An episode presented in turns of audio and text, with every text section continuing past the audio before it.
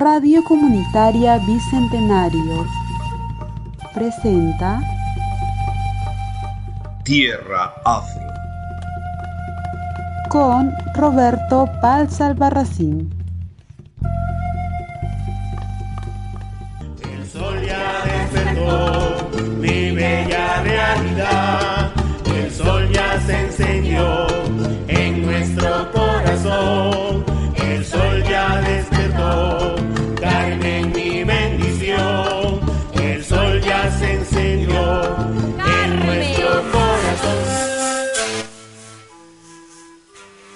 Muy buenas tardes, buenos días, buenas noches, buenas madrugadas.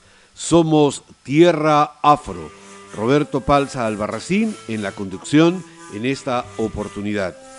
Bien amigos, amigas, eh, comentarles que en este programa tenemos eh, la oportunidad de reflexionar sobre el proyecto Tierra Afro. Hemos decidido hacer un paréntesis para, en esta oportunidad, no hemos invitado a una amistad para que eh, podamos intercambiar opiniones respecto a la ejecución y los efectos e incidencia del proyecto Tierra Afro. Hemos preferido conversar, eh, analizar, reflexionar sobre este proyecto. Y en la segunda parte del programa, pues hay un par de noticias que bien vale la pena mencionar. Una de ellas es que se ha lanzado la convocatoria del Ministerio de Cultura para nuevos proyectos en, la categoría de estímulos económicos. Así que eh, seguramente hasta el 30 de mayo en esta primera convocatoria muchos grupos estarán eh, pensando en desarrollar sus actividades y elaboración de proyectos. La otra, eh, encadenado con ese criterio, junto con la compañía Cuerpos y Alma, estamos eh, eh, realizando un taller de gestión de proyectos culturales y artísticos que en buen momento ha llegado.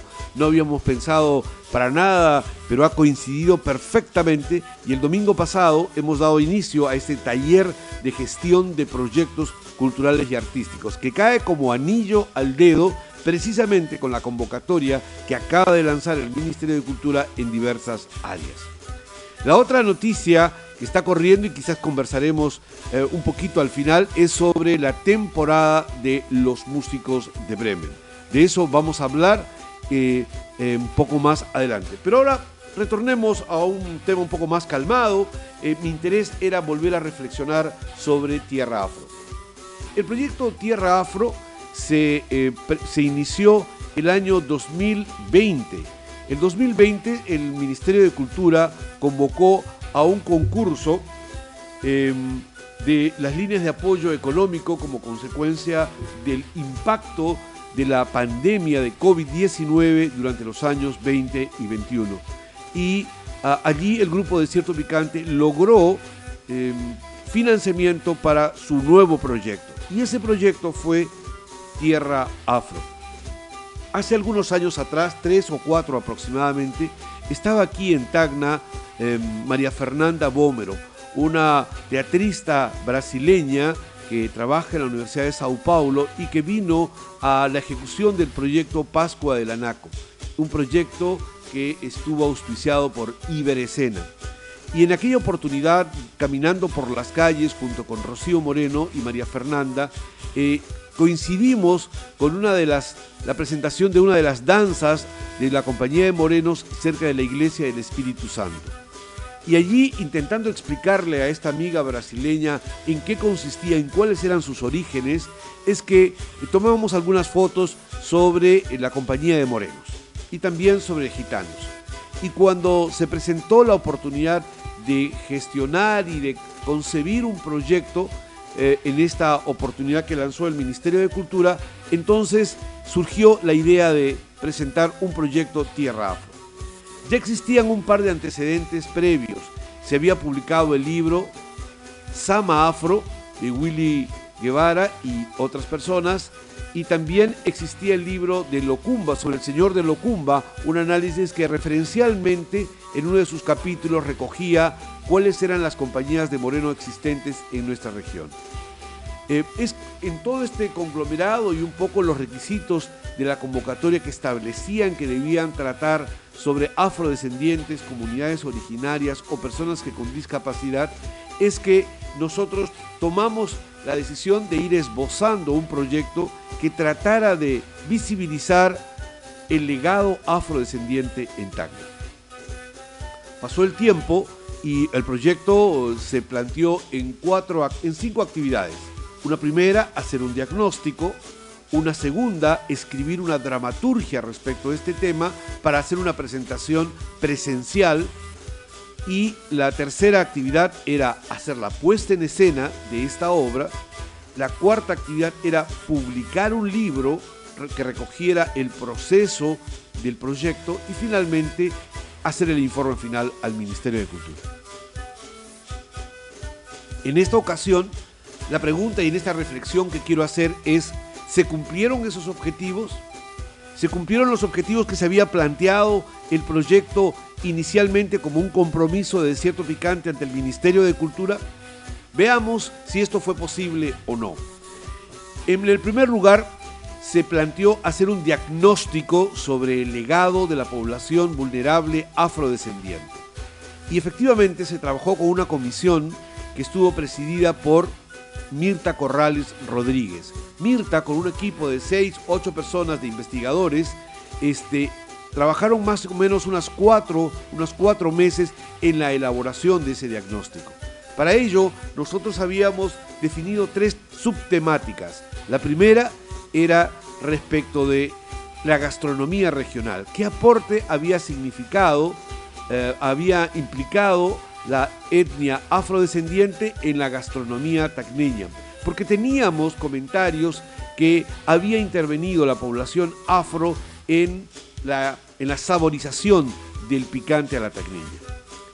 El segunda temática era sobre eh, mm, Federico Barreto, el cantor del cautiverio, quien había eh, eh, Mario Vargas Llosa en su obra La señorita de Tacna lo había mencionado en diversas oportunidades, haciendo alusión e inclusive confundiéndolo con, como un cimarrón que fue desalojado del Teatro Orfeón en una fiesta de carnavales. Y la tercera línea de investigación era Los Morenos de Paso. Esta fotografía, esta experiencia que tuvimos con María Fernanda en el atrio de la iglesia de San Francisco, franciscana del de, eh, Espíritu Santo, dos, tres años antes. Sobre esa base nosotros iniciamos el diagnóstico y efectivamente concluimos que mucho del legado de la población afrodescendiente permanecía invisibilizado. También que em, Federico Barreto en varios de sus poemas había eh, hecho mención a su identificación con la población afro pero no teníamos ninguna convicción sobre sus orígenes afro. Y finalmente, respecto de los morenos de paso, entramos en contacto con la compañía de morenos Santísima Virgen de las Peñas, con Milton Góngora, para que eh, nos eh, diera unas pautas respecto de en qué consistía eh, la compañía de morenos y la danza y la percusión que escuchábamos en la iglesia del Espíritu Santo. Bueno, esto fue un trabajo muy, muy arduo, muy simpático. Se elaboró un documento más o menos de 70 páginas. En la primera intervino la señora Johnny Albarracín como una investigadora de la culinaria regional, Ernesto Calderón, un joven egresado de la Facultad de Educación en la especialidad de Lengua y Literatura, quien hizo la investigación de Federico Barreto, y la profesora Thais Ludeña del grupo Wiñay, quien hizo la investigación sobre los morenos de paso. Y ¿A qué conclusiones arribamos? Pues arribamos en aquellas que han sido publicadas y que han sido presentadas en el Club Unión. En el caso del picante la tacneña, eh, la señora Johnny Albarracín llegó a la conclusión, según el ensayo que ha planteado en, este libro que se presentó el día 5 de abril en el Club Unión, allí este, eh, en su ensayo titulado en búsqueda de la evidencia afro en el proceso de saborización del picante de mondongo a la tacneña, este, llega a la conclusión que efectivamente la población afro em, participó directamente en ese proceso del picante la eh, negando de esa manera, de manera categórica, que otros grupos étnicos hayan sido determinantes en este proceso. Y su evidencia científica se basa en dos elementos. Uno es que eh, cambió la estrategia de investigación y en vez de apoyarse exclusivamente en el, en el dato histórico, planteó una encuesta a cocineros y eh, chefs para que eh, sobre la base de los nueve ingredientes de este plato emblemático de la culinaria regional se definieran cuáles eran los determinantes en el sabor final. Entonces los consumidores del plato de picante dijeron, ah bueno, para mí, y eligieron tres básicamente, la papa, el ají y el mondongo, en sus diversas variedades. Entonces eh, hicimos, se hizo una encuesta y en, ella, y en aquella encuesta la conclusión es que más del 50% llegó a la conclusión o fijó su posición y refirió de que era el mondongo el determinante en el sabor. La papa establecía la espesura, un cierto dulzor y que absorbía los líquidos, como el ají. Y, que el ají cumplía la función de eh, saborizar, pero también la función de, eh, de incorporar todos los demás elementos que participan dentro de los ingredientes del picante de la tagneña, pero que era el mondongo el que definía el sabor. Entonces, a partir de eso, llegada a la conclusión que era el mondongo el que definía el sabor, eh, teníamos que ver cuál era el origen del mondongo. Y se hizo una pesquisa y se, vinculó con las investigaciones afrobolivianas de la presencia en su culinaria. Y el sancocho Ah, como el mondongo chuquisaqueño y el sancocho colombiano y también el picante de guata, de azaparica y otros eh, platos de la gastronomía caribeña llegaron, nos dieron como, nos proporcionaron como información que el mondongo era el elemento distintivo de cada una de estas gastronomías regionales de los diversos países latinoamericanos. Y era un dato que no era desdeñable y nos pareció sorprendente que a lo largo de todos estos años, sobre todo aquellos autores que han tocado el tema del picante, no se hayan percatado que el mondongo era el ingrediente fundamental en la gastronomía afro-latinoamericana. Eh, el otro dato aportado por la investigación boliviana es que eh, la palabra mondongo tiene un origen en el idioma quimbundú, es un idioma que todavía se habla en Angola, que es la zona de donde probablemente una ex colonia portuguesa que en el siglo XVI y XVII, junto con el Congo, fueron los lugares desde donde vinieron gran parte de los afros que fueron este, esclavizados. En el caso de la ruta que siguieron los esclavos que llegaron al Perú, la mayoría ingresó desde Cartagena de Indias en Colombia, Panamá, hacia el Callao e ingresaron por el puerto del Callao. Pero los que llegaron a Tacna, la mayoría llegaron más bien por otra ruta, la ruta atlántica, que utilizó el puerto de Santa María de Buenos Aires en ruta y por hasta Valparaíso y de allí hasta Arica en barco. Y en el Valle de Azapa estuvieron en una primera etapa y luego fueron al Valle de Sama, muy rápidamente hacia el siglo XVI y hacia 1554, si la memoria no me falla, ya se había instalado en, la zona baja de Amopaya, del valle de Sama, cerca a la boca del río, ya se había instalado en ese anexo de Amopaya, en la hacienda Cangola, precisamente en homenaje a eh, la, la, nación africana de donde venían estos esclavos que llegaron a territorio tacneño de Doña María del Busto en la hacienda de Doña María del Busto. Es decir, eh, esa vinculación de, los, de, la palabra mondongo y el ingrediente fundamental y determinante en la elaboración del picante de la tacneña no era un fenómeno solamente que aconteció en la ciudad de Tacna, sino que también aconteció en Azaparica, aconteció en Chuquisaca, Bolivia, aconteció en Cali, en, en los diversos valles de la costa del Pacífico, de Colombia y otros países que son del Caribe. Entonces, esta información fue vital para llegar a la conclusión efectivamente que, tenía, que estaba asociada a la población afrodescendiente. Eh, en la segunda temática, línea de investigación respecto de don Federico Barreto, ingresamos, tuvimos la oportunidad que presentó su trabajo Ernesto Calderón. Ernesto Calderón eh, hizo una primera investigación en base a los trabajos publicados en Tacna de don Federico Barreto. Su, ensayo en pos del derrotero poético de Federico Barreto eh, trae como aporte de que presenta a don Federico Barreto como una persona distinta a la imagen estereotipada que se nos ha hecho del bate del, del cautiverio. Se nos ha, en la escuela básicamente, y quizás algunas instituciones políticas, han incorporado la imagen de Federico Barreto como una persona nacionalista, cuya poesía romántica y, también algo erótica este, son lo que lo define y, lo caracteriza. Sin embargo, hay datos de su biografía que no se habían difundido lo suficiente, eh, que más bien nos hacen pensar en un Federico Barreto mucho más eh, rebelde y bastante lejano a la imagen estereotipada de una persona nacionalista y romántica. Sino más bien, si bien es cierto, eh, eh, tenía esas cualidades, también es cierto que era un hombre de pensamiento libre.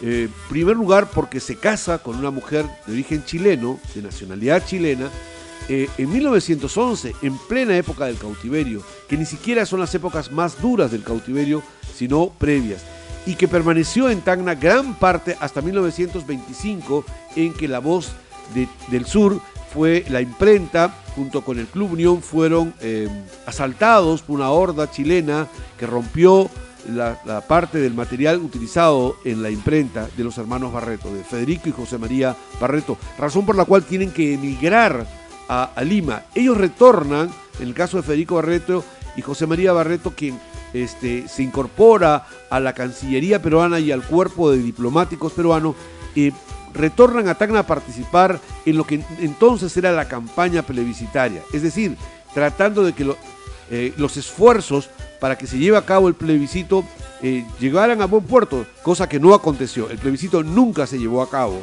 pero Federico Barreto eh, fungió de periodista, de miembro eh, también de la comisión encargada del plebiscito y José María Barreto también participó en algunas pesquisas junto con este, don Jorge Basade, cuando era bastante joven.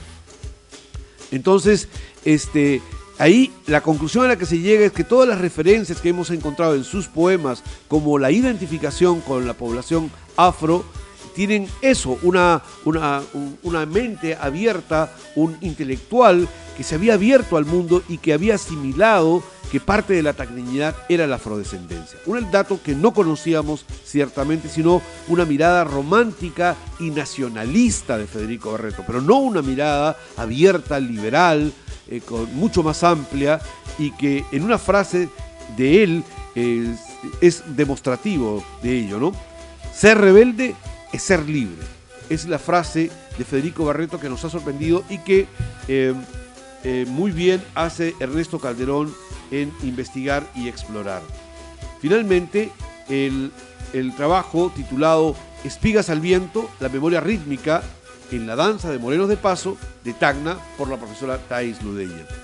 En ella, la profesora Thais Ludeña describe eh, la importante población afro que existía en Arica hacia el año 1792, en que el virrey Francisco Gil hace, un, hace una, un censo y en Arica hay una importante población de esclavos, ah, al igual que Tacna, que están entre los más numerosos, y que estos datos que en Tacna y Arica había mucha población afro, eh, es eh, contradictoria con la que posteriormente ha acontecido en la historia nacional, en la que la población afro aparece en Ica, aparece en Lima, aparece en Piura, aparece en Chiclayo, pero casi muy poco tenemos sobre la población afro acantonada en los territorios de Tacna y Arica. Y por eso la necesidad de recurrir a volver a investigar, a visibilizar el legado de esta población afrodescendiente y se hace con la exploración de quiénes son las compañías de Moreno. Eh, ahí ella nos informa que son 14 compañías de Moreno, que ha evolucionado el estilo y que si antes solamente lo bailaban eh, eh, hombres, ahora lo bailan mixta, es decir, hombres y mujeres, y hay compañías de morenos de paso que lo bailan exclusivamente mujeres. Y toda la historia que está detrás de ella, de la compañía de morenos número uno, que tiene más de 133 años aproximadamente. Y también nos habla sobre un paso clave, la espiga, que es un, em, vaivén de piernas y cambio de equilibrio eh, que hace la corporalidad del danzante y que ha servido de inspiración para todo el trabajo escénico que ha desarrollado Desierto Picante posteriormente. Estas tres líneas definen en la primera etapa del proyecto que es la investigación y diagnóstico. Así que lo que se presentó el 5 de abril en el Club Unión fue, en primer lugar, 10 ensayos sobre eh, el acompañamiento a la ejecución del proyecto. Y, la etapa del diagnóstico, la primera actividad del proyecto, son estos tres temas. Las, los ensayos publicados por la señora Johnny Albarracín, por Ernesto Calderón y también por la profesora Thais Ludeña.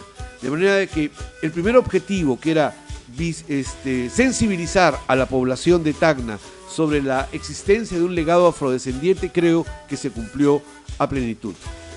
Cuando y, un poco redondeando este diagnóstico, la actividad artística que desarrollamos fue la elaboración de un video performativo y sonoro Tierra Afro, que consistió en hacer el intercambio de tres lenguajes artísticos, el 3D, con la cual se diseñan algunos espacios arquitectónicos, que estuvo bajo la responsabilidad de Wilson Arizaca, eh, la animación, um, la animación eh, en 3D de, mm, que hizo, eh, que estuvo a cargo de Daniela Martínez, que estuvo como invitada también aquí en el programa Tierra Afro, y el diseño gráfico que la hizo la propia Daniela, pero con el apoyo de artistas plásticos y visuales como Celeste Maza y también este, nuestro joven artista plástico, ah, se me fue el nombre de nuestro joven artista plástico, Alonso Sanizo ellos, eh, eh, estos dos artistas plásticos, Daniela Martínez, um, este, Wilson Arizaca, eh, Mirta Corrales también estuvo en la coordinación, elaboraron este, quien habla, Doris Ramos, otras gentes, elaboraron este video, que es en la práctica, tiene elementos performativos, pero también tiene elementos de happening. Y es, ¿qué cosa era? Pues es, es un video que lo pueden encontrar en la página web de Centro Cultural Cuadra 21, www.cuadra21.com, repito, www.cuadra21.com. Allí en el área de proyectos pueden bajar, dice Tierra Afro, y pueden ir directamente a nuestro video. En este video performativo es un viaje imaginario, es una visita guiada a un centro cultural donde hay una exposición sobre el, legado afrodescendiente en la ciudad de Tacna. En esas tres líneas que habíamos mencionado, la gastronomía, la literatura y la danza folclórica afro-regional.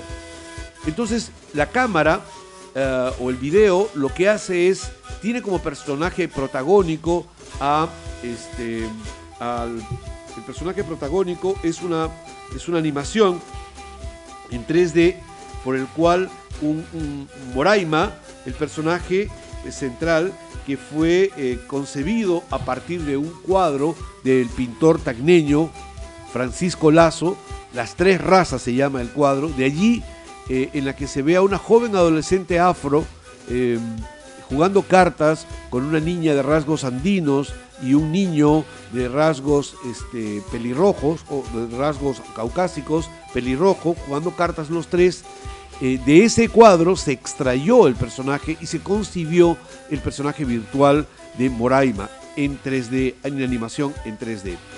Y eh, ella hace las veces de eh, guía de esta visita guiada al Centro Cultural Cuadra 21 y a la exposición sobre la población afrodescendiente, que concurren, concurren dos jóvenes a visitarlo. Y ellos recorren toda la casa.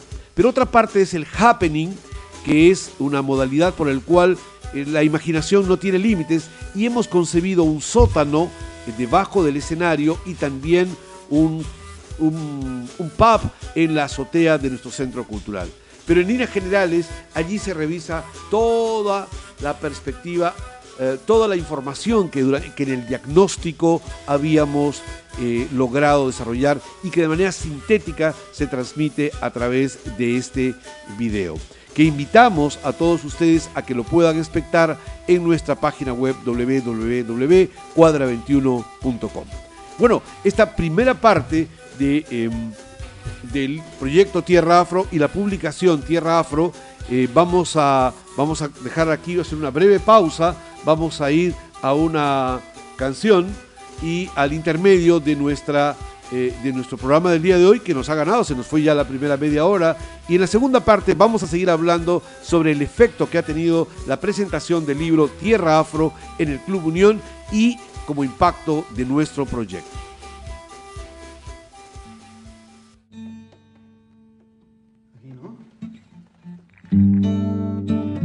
Vale. Gracias.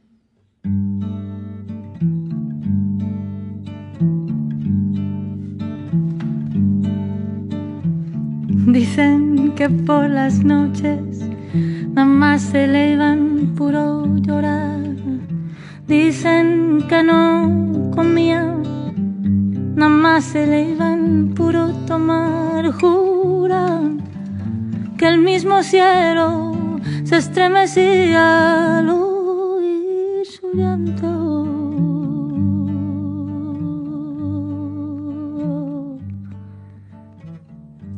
sufrió por ella que hasta la muerte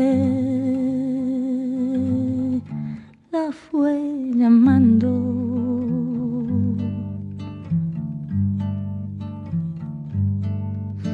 Dicen que por las noches nada más se le iban puro llorar. Que no comía, nada más se le iban puro tomar y juran que el mismo cielo se estremecía al su llanto.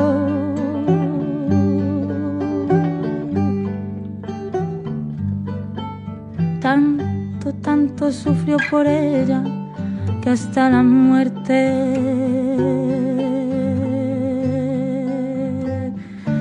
la fue llamando.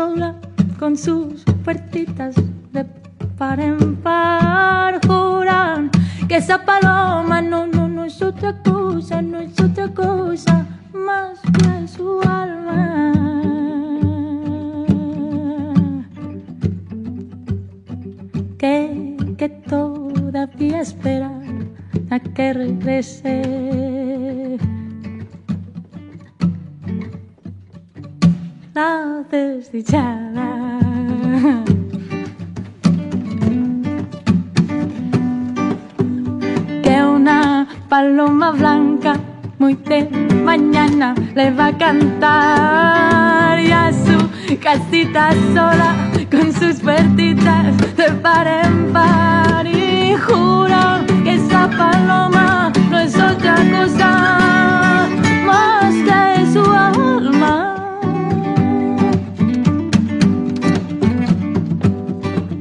Que, que todavía espera a que regrese.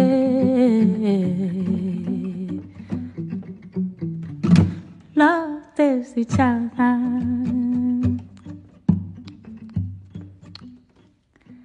Cucurú, cucú, cucú, cucú, cucú, cucú, cucú, cucú, cucú.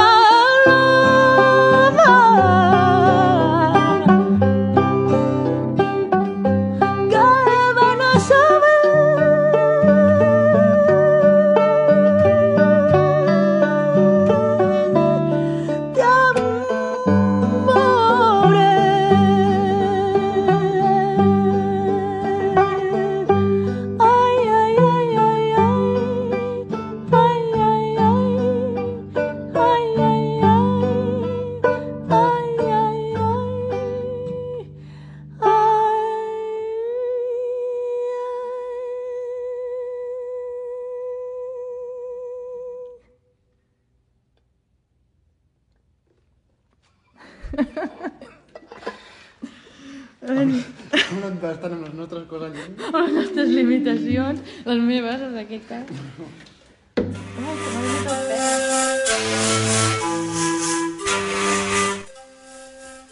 Retornamos a su programa Tierra Afro. Roberto Palza Albarracín está acompañándolos y en esta oportunidad estamos evaluando el impacto de la publicación presentada el 5 de abril en el Club Unión por el grupo de teatro Desierto Picante. Estábamos evaluando este libro y habíamos mencionado en la primera parte del programa los antecedentes, las actividades y también habíamos hablado de los tres primeros ensayos. En ellos se había publicado la información que se llevó a cabo en el diagnóstico, que presentaron la señora Johnny Albarracín, Ernesto Calderón y la profesora Thais Ludeña. Pasemos a la segunda actividad del proyecto. La segunda actividad del proyecto consistía en escribir una obra de teatro presencial sobre toda esa información del legado afrodescendiente. Contribuyó muchísimo un comentario que hizo María Fernanda Bómero de en nuestro video performativo Tierra Afro que publicamos en nuestra página web y ella mencionó que le parecía interesante pero que eh, encontraba cierta candidez. Es decir, nuestro objetivo como proyecto había establecido en una primera fase solamente el eh, sensibilizar a la población de Tacna sobre la importancia de ese legado en el constructo de nuestra identidad cultural como tacneños. Pero ella, de alguna u otra manera, estaba provocándonos eh, para que pasáramos a una siguiente fase. Y afortunadamente esta se dio. Y la segunda fase ya no era solo sensibilizar a la comunidad de Tacna, sino el objetivo ahora pasó a ser a visibilizar ese legado afrodescendiente. ¿Y cómo lo íbamos a visibilizar? Pues entonces, en la ejecución y puesta en escena del montaje Se quemó el ají. Se quemó el ají fue una escritura de teatro presencial cuya dramaturgia fue escrita por Rocío Moreno, una dramaturga del grupo Desierto Picante que tiene un estilo directo, que tiene un estilo, un estilo simple, pero que siempre tiene la cualidad de darnos una sorpresa a dos tercios de su estructura dramatúrgica. Y no fue de otra manera. Se decidió lo que aconteció en esa dramaturgia. Se decidió que fuera una comedia, porque es un tema, el de la esclavitud, muy duro, el racismo muy complejo y de la cual existe muy poca información, apenas algunas cosas sueltas en artículos escritos por, por ejemplo, el Afrosama de Willy Guevara, en algunos artículos escritos por algunos historiadores locales, pero pinceladas, no existe una investigación profunda sobre el tema. Algunas cosas sueltas que el doctor Cabañaro ha publicado en sus materiales para la historia de Tacna. De manera de que Convenimos en que la estrategia más idónea era presentar una comedia y no un drama que incidiera demasiado en los elementos eh, dolorosos y profundos, sino en un primer momento ya no de sensibilizar solamente, sino también de visibilizar y tocar estas tres líneas de investigación. La gastronomía, por ello el tema Se quemó el ají, eh, lo de Federico Barreto con un personaje que es fundamental en, dentro de la obra, que es el poeta loco, que es una, una recreación absolutamente libre, libérrima, sobre el bate Federico Barreto, no tiene ni siquiera su nombre, simplemente un poeta. Y la otra línea de los Morenos de Paso está determinado por la estética de los momentos musicales que se introducen en la obra. Para ello se contrataron los servicios de Carlos Moreno, de eh, Pedro Mendoza eh, para que, y de Nilton Góngora para que ellos elaboraran una propuesta audaz. Carlos Moreno nos trajo una propuesta audaz de cómo podía haber sido esta danza afro a su llegada a Tacna previa a la contaminación que se produjo a lo largo de todo el proceso colonial y también durante la República en la que evidentemente era la percusión. Recordemos que los afros llegaron a, y los esclavos africanos que trajeron llegaron a nuestros territorios sin nada, apenas a veces un harapo como vestuario, pero sí traían su memoria y su cultura, su saborización, eh, el concepto del ritmo y la percusión a través de este, algún tipo de zapallos o algún elemento que contribuyera rápida, cajones que rápidamente contribuyeran a super, eh, que imitaran, simularan los tambores africanos.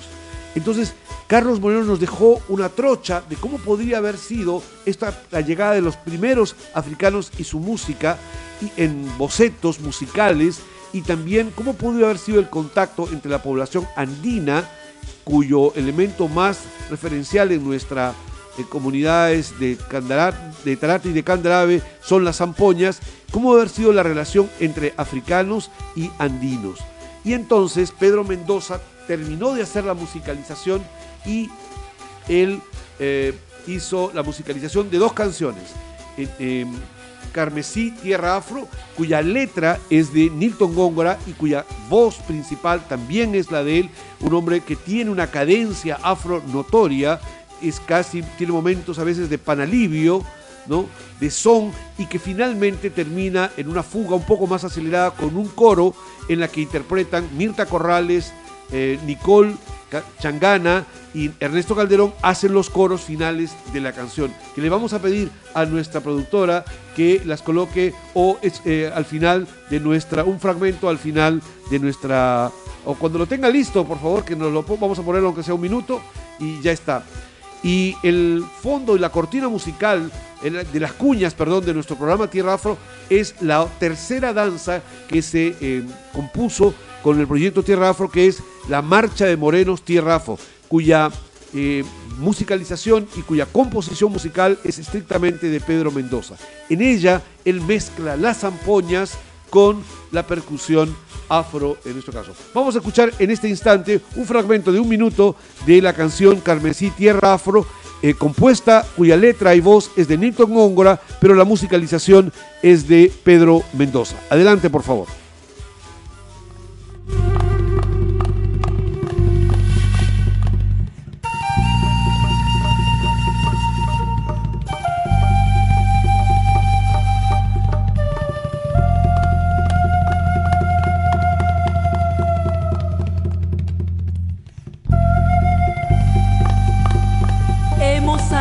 Sobre la tierra húmeda, vestidos de seda blanca y azul marino. No olvidamos el colorido de nuestros ajiales. Por eso, somos tierra afro, con sabor ají.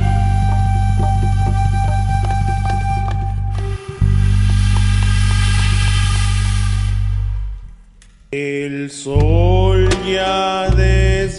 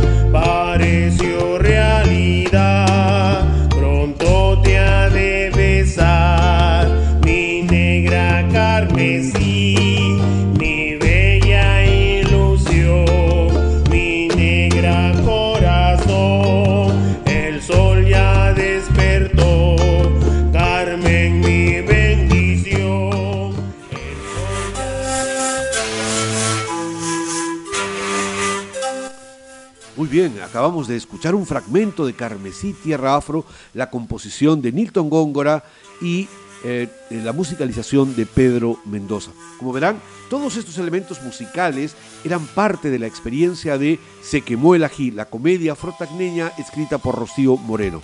Pero esta fue concebida para hacérselo en un teatro presencial, es decir, sin COVID. Entonces tuvimos que hacer una adaptación y para conducirla a la vía virtual. Y la reconvertimos, Rocío Moreno y quien habla, en una serie de podcasts o radioteatro de 10 capítulos de 15 minutos cada una.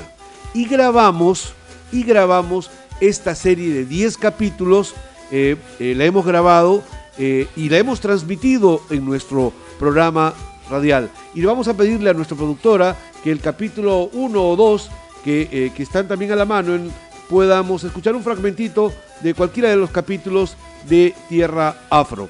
Este, ah, allí, eh, todos estos fueron elementos que partieron de una experiencia muy maravillosa, que fue un laboratorio de sensibilización en la que Nilton Góngora, guía de la Compañía de Morenos de Paso número uno, Virgen, Santísima Virgen de las Peñas, nos enseñó por un mes a alumnos de la profesora Thais Ludeña de su grupo Wiñay y de UPT de la Universidad Privada de Tacna, junto a actrices y actores del grupo Desierto Picante, una sensibilización sobre en qué consiste la, la, la tradición afrotacneña en la Compañía de Morenos. Y fue una experiencia maravillosa donde descubrimos el paso de la espiga. Este paso de vaivén en la que se recrea eh, la condición corporal de los bailarines que están esclavizados con grilletes en los, en los pies, las rodillas tensas, el peso aparentemente de un palo o de un tronco sobre los hombros y que hacen que el cuerpo haga un vaivén y que la cadena, el ruido de las cadenas de la esclavitud sean recreados por la matraca. Pero además en el vestuario de los morenos de paso eh, descubrimos que tienen un pequeño pendón en el saco, en, el lado derecho, que recuerda las heridas de la esclavitud. El color blanco del pantalón y la camisa, junto con el saco, que es color azul marino noche, recuerdan los colores azul y blanco de la diosa Yemanyá. No circunstancialmente son los colores de Yemanyá y que esa información la obtuvimos del folclore afro caribeño en Cuba, de Colombia, también de Brasil, eh, eh, porque son lugares donde la afrodescendencia se ha asimilado como parte de la identidad nacional hace muchísimo tiempo y hay múltiples estudios, no como en el Perú que todavía constituye una marginalidad y en Tacna en la que prácticamente se había invisibilizado. Eh, todos estos elementos que encontramos en, en la danza de los morenos de paso, más el paso propiamente de la espiga, eh, permitieron que fueran la base de lo que se ha construido en la afro, la comedia afrotagneña Se quemó el ají, que quedó como un podcast. No sé si ya estamos listos. Eh, sí, estamos listos. Vamos a escuchar eh, del capítulo 3 un fragmentito de un minuto también para que vean ustedes toda la diversidad que se ha trabajado sobre el proyecto Tierra Afro y que lo pueden encontrar en www.cuadra21.com. Van a proyectos Tierra Afro y ahí van a encontrar toda la serie. Y también está en Radio Comunitaria Bicentenario en los podcasts. Perdón, en el Spotify. Adelante, por favor.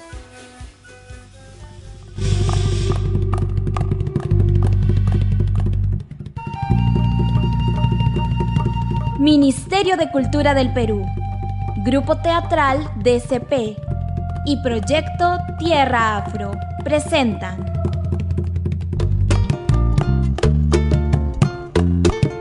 Se quemó el ají. La serie. de Rocío Moreno y Roberto Palza.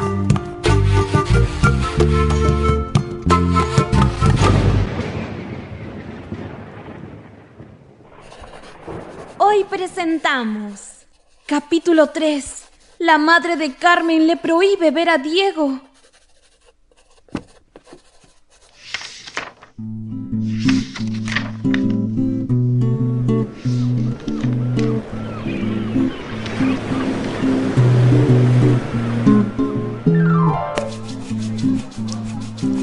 Según los investigadores cubanos Moreno y Fernández, la esclavitud afectó la vida sexual de las esclavas durante la sociedad colonial e inventó el mito de la lujuria de la mujer negra, apropiándose de su identidad corporal y enajenó su disfrute sexual.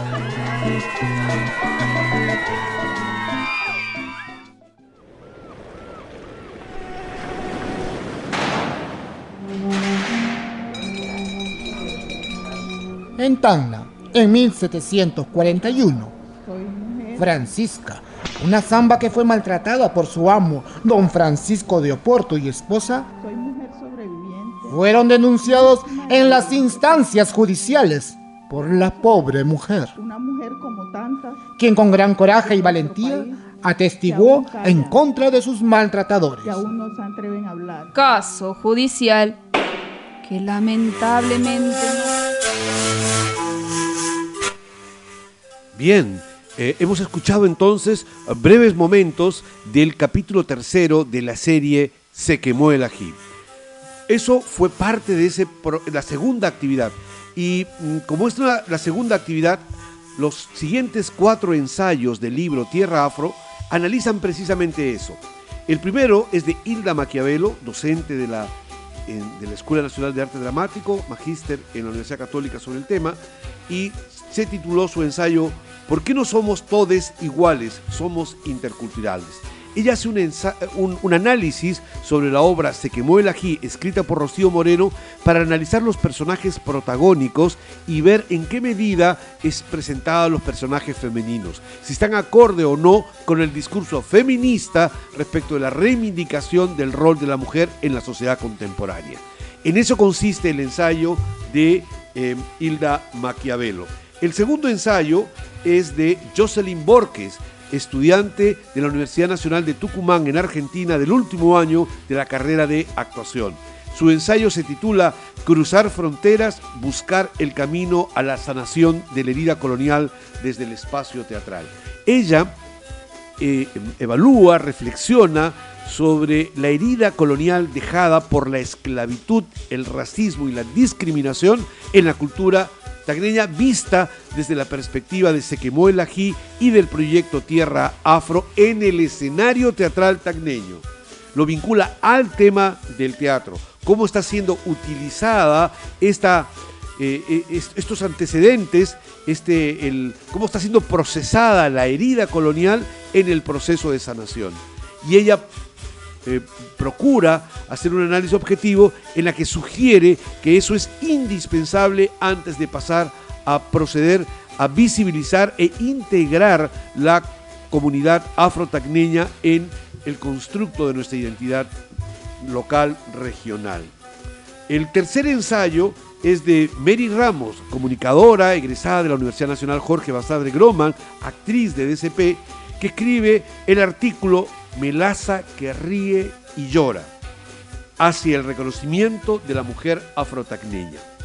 Eh, ella lo plantea desde el punto de vista de, vamos a ver cómo la población afro y femenina ha sido percibida en la obra de teatro Se quemó el ají y la compara con el personaje protagónico de la novela El fuego sagrado de Gilmar Ticona, joven novelista leño afro que acaba de escribir una novela espectacular y que tuvimos la oportunidad de leerla y de compartirla dentro del grupo. Entonces, estas dos obras artísticas, desde la literatura, El fuego sagrado de Gilmar Ticona como novela y Se quemó el ají, el, el podcast o obra de teatro de Rocío Moreno y Roberto Palza son comparados los dos roles protagónicos, cómo han sido tratados por sus respectivos autores. De eso trata el artículo de Mary Ramos. El cuarto artículo de esta segunda parte es un artículo de Alejandra Maldonado, Memoria, Justicia y Reconciliación, alcances para una memoria colectiva afrotagneña. Alejandra es magíster en Derechos Humanos y Gobernabilidad en una universidad en Europa, en España, y actualmente trabaja como funcionario del Ministerio de Justicia en Lima. El artículo es una perspectiva desde la justicia, desde el derecho, en la que además de narrar la información y la investigación y de los expedientes judiciales que, se, que acontecieron en la época colonial y cómo fue administrada la justicia en, por las denuncias presentadas por las afectadas esclavas que habían sido violentadas de alguna manera por sus amos o amas, eh, cómo qué tratamiento les había proporcionado la Administración de Justicia Colonial, todas obviamente dejadas, archivadas, eh, pero hay una introducción muy interesante en la que compara con una experiencia personal de ella, que es la, este, la Maldonado, una mujer afro que, fue, que tuvo un hijo con un funcionario de, eh, de, Chile en la época del cautiverio y que aparentemente es el punto de partida étnico de su propia ascendencia. Esa es la segunda parte de eh, los ensayos que se han llevado a cabo en el libro. Y finalmente quedaron eh, dos ensayos más de, esa, de, esa, de esta parte del libro y es el publicado por Doris Ramos, el guiado sonoro y performativo como herramienta de sensibilización experiencial en tierra afro. ¿En qué consiste eso?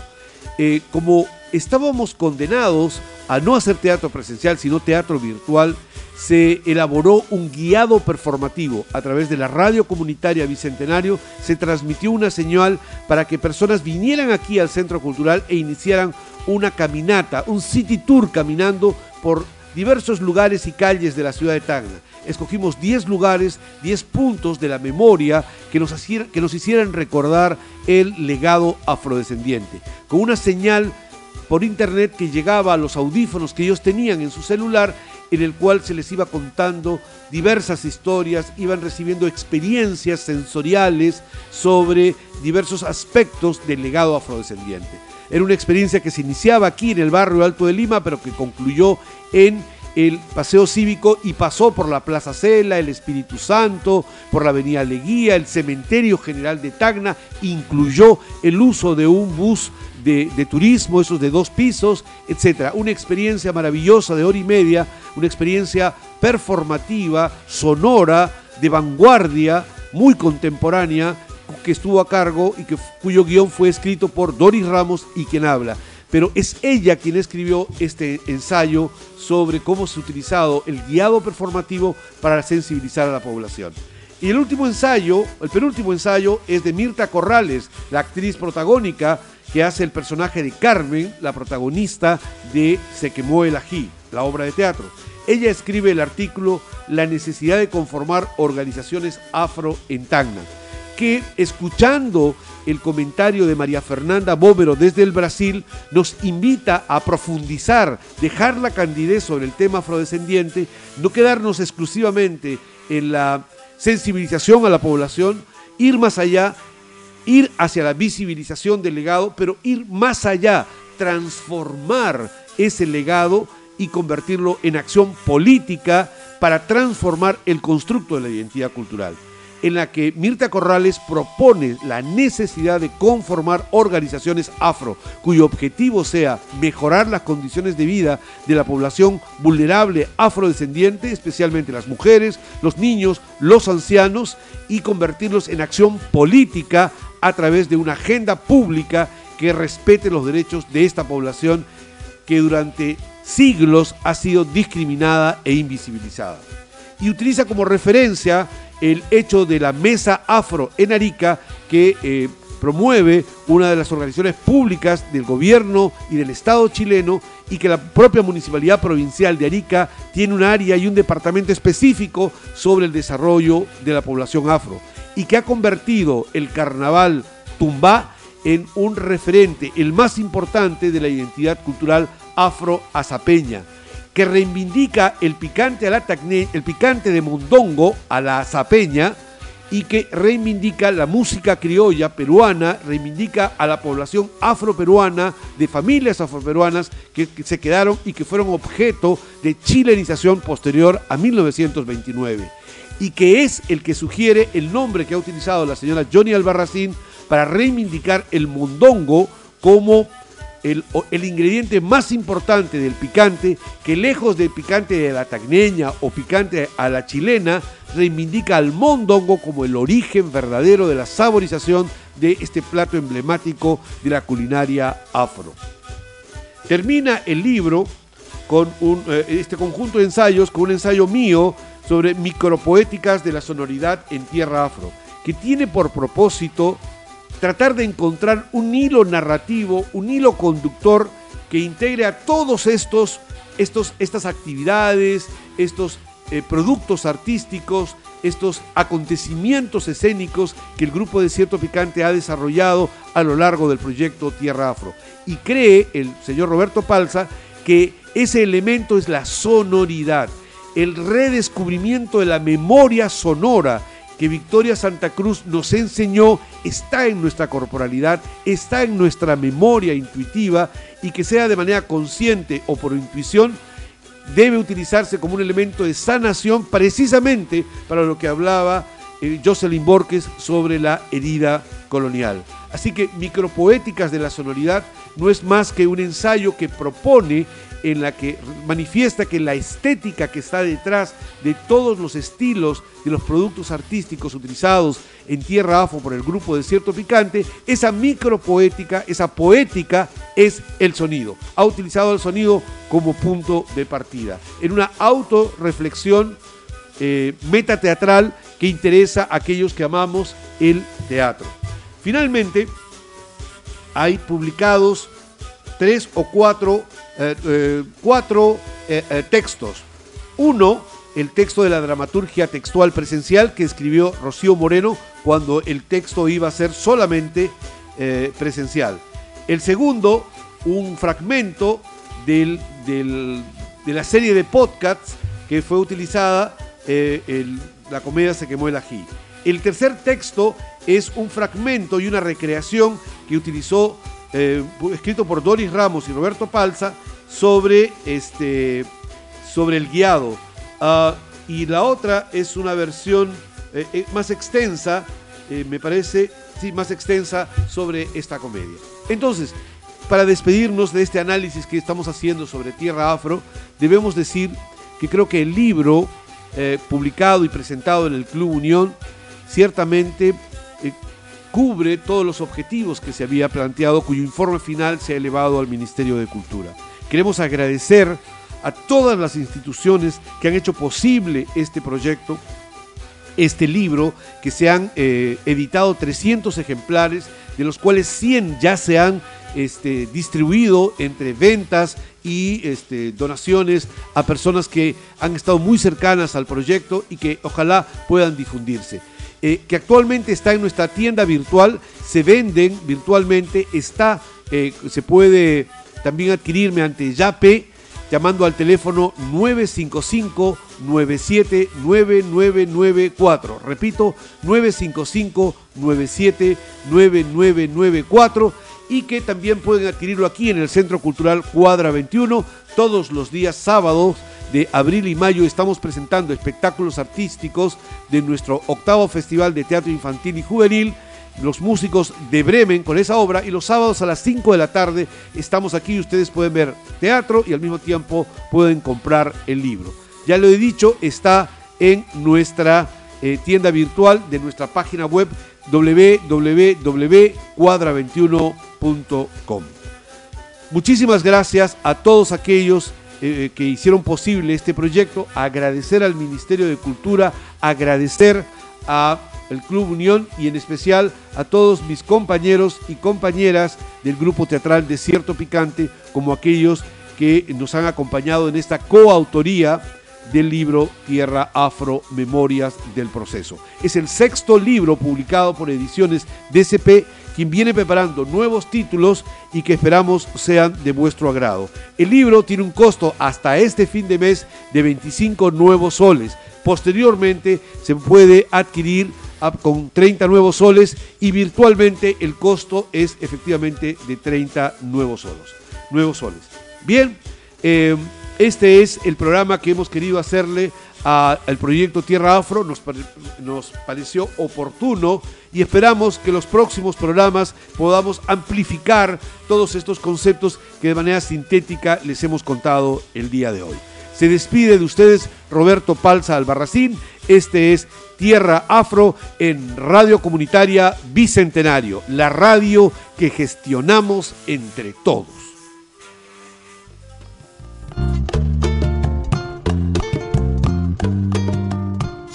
Radio Comunitaria Bicentenario ha presentado Tierra Afro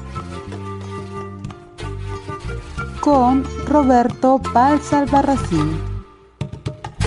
Carmen, bella preciosa, oh Carmen, mi negra hermosa, así quieran alejarnos,